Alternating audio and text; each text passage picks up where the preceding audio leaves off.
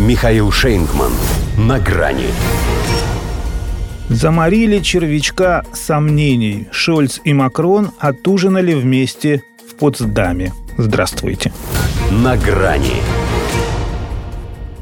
Заклятые союзники. Будь они в балетной труппе, подбрасывали бы друг другу в пуанты битое стекло. Моцарт и Сальери. Оба уживаются в каждом из них, поскольку каждый мнит себя гением, но поступить с коллегой хотел бы по-злодейски. Поэтому Эммануэлю Макрону после банкета в Потсдаме не мешало бы промыть желудок. Все-таки поляну Олаф Шольц накрывал. Мало ли что он мог подсыпать. Хотя внешне все выглядело чинно-благородно. Президент Франции стал первым иностранным лидером, которого канцлер Германии пригласил отужинать в городе, где он нынче с женой проживает. А тут и рад радешенек. Ему лишь бы смыться из города, в котором он с женой проживает поскольку в охваченном беспорядками Париже ему и еда не лезет в горло, и компот не льется в рот. Все ерится и лютует из-за пенсий там народ.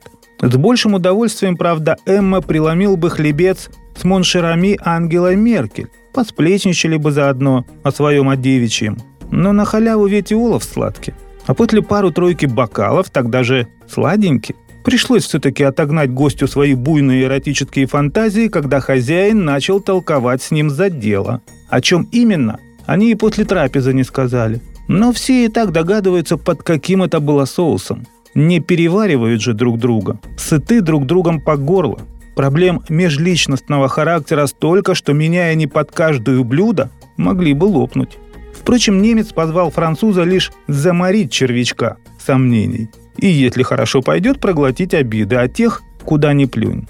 Борьба за влияние, что вы хотите. И вроде казалось, что после нескольких месяцев прохладцы примирились они с заседанием Франко-Германского совета в январе. Но опять привыкают к несовпадению. Франция, на 70% обеспечивающая свои потребности в электроэнергии на АЭС, требует внести в планы ЕС по углеродной нейтральности стимулы для развития ядерной энергетики – ФРГ, в апреле закрывшую последние атомные станции, это страшно возмущает. Немцы выступают за финансовую дисциплину и снижение бюджетного дефицита. Французы, у которых этот дефицит хронический, а внутренний долг превышает 110% ВВП, не могут себе это позволить. Макрон считает, что Европе не стоит подыгрывать США в конфронтации с Китаем и втягиваться в конфликт из-за Тайваня. Шульц отправляет туда свои военные корабли и даже по Украине. Уж на что оба одинаково жаждут отомстить России за тех, кого косплеят. У них разночтение. Шольц все еще хочет звонить Путину, а Макрон с обидой брошенки твердит, что ему не о чем с ним разговаривать. Но при всех своих различиях, в главном, они непостижимо схожи.